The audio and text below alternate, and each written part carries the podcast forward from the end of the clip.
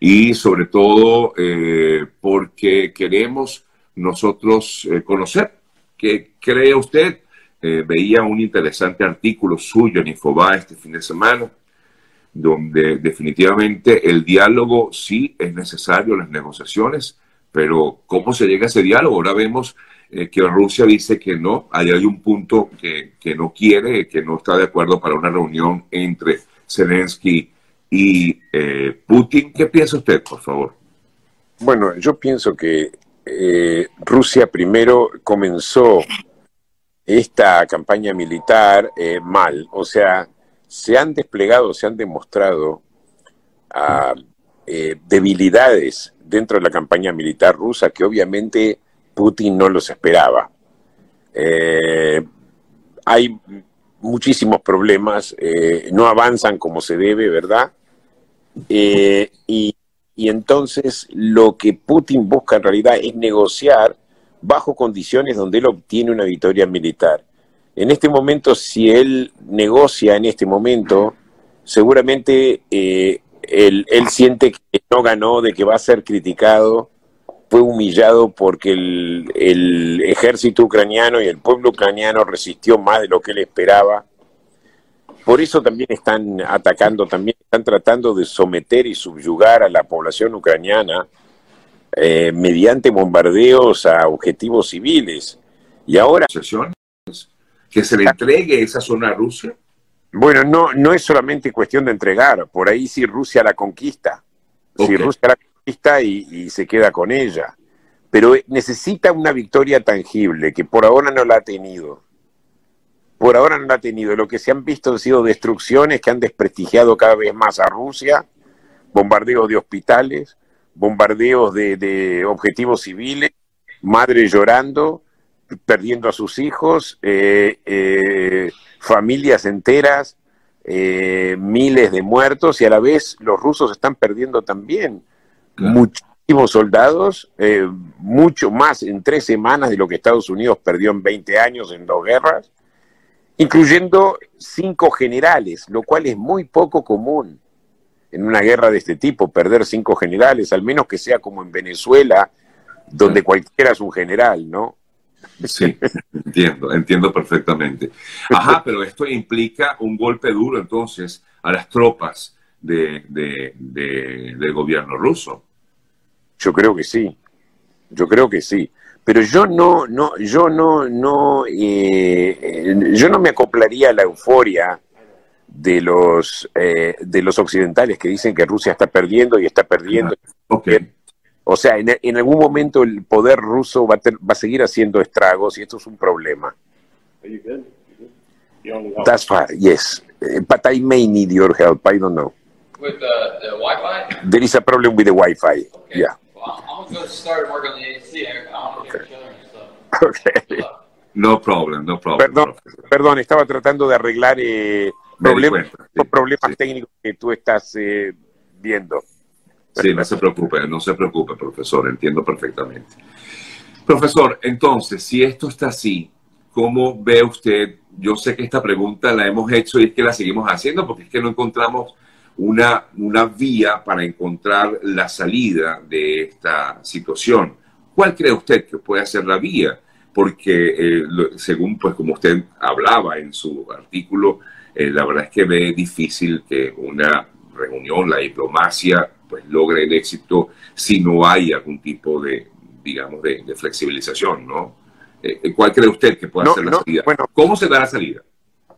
Bueno, flexibilización por parte de Rusia, pero flexión por parte, flexión de músculos por parte de Occidente. Yo te digo la verdad, eh, Sergio, yo estoy muy, muy preocupado por alguna de las actitudes de la administración Biden.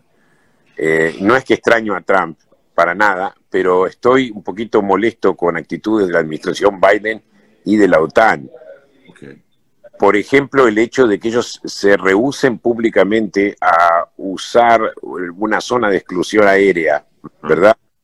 Eh, y dicen no porque no queremos una tercera guerra mundial. A una este, este tipo de declaraciones a un, a un déspota tirano con instintos totalitarios como lo es Putin, solamente lo puede estimular a seguir con esta operación militar. Y este, este elemento psicológico es algo que obviamente no han tenido en cuenta. O sea, ese hecho desesperado de evitar guerras. Yo personalmente pienso que si se establece una zona de exclusión aérea, quizá haya uno o dos encuentros eh, eh, en el aire, digamos, un par de batallas, pero un par de batallas no, no necesariamente significa que esto se eh, evolucione a la Tercera Guerra Mundial. Exacto. O sea, o sea, ya hemos visto casos, digamos, de hostilidades que no han ido más allá. Ya. Se puede conseguir un cese de fuego, se puede conseguir un arreglo, pero por lo menos algo de presión militar que tiene que venir con esto. Ahora los polacos propusieron una fuerza de paz en Ucrania. Ajá. Fuerza de paz en Ucrania significa que ahí ah, estarían apostados tropas de la OTAN. Eso eh, me parece una buena idea, ponerla como fuerzas de paz. En el momento que nos tocas, tenés un problema con nosotros. Eh, o sea, eso, eso es lo que la OTAN necesita. Necesita una posición más firme.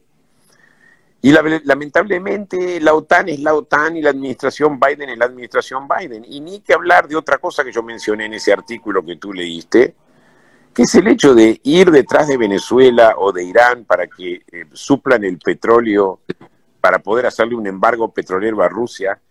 O sea, esto me hace acordar al acuerdo entre Obama y Cuba. Ya. Donde seremos, serán las potencias occidentales y será Estados Unidos que conceda todo y el otro lado no daría nada. O sea, eh, por ejemplo, liberar a las guardias revolucionarias iraníes de la lista de, eh, organizaciones terroristas. Eso es una concesión impresionante que no sirve a los intereses de nadie, ¿verdad? Y menos a Hezbollah, que está metida hasta en América Latina. Entonces, eh, tenemos que tener mucho cuidado, mantener una posición fuerte y medio hay lo que yo veo es que por un lado las sanciones, pero no van a ir más de las sanciones. Claro.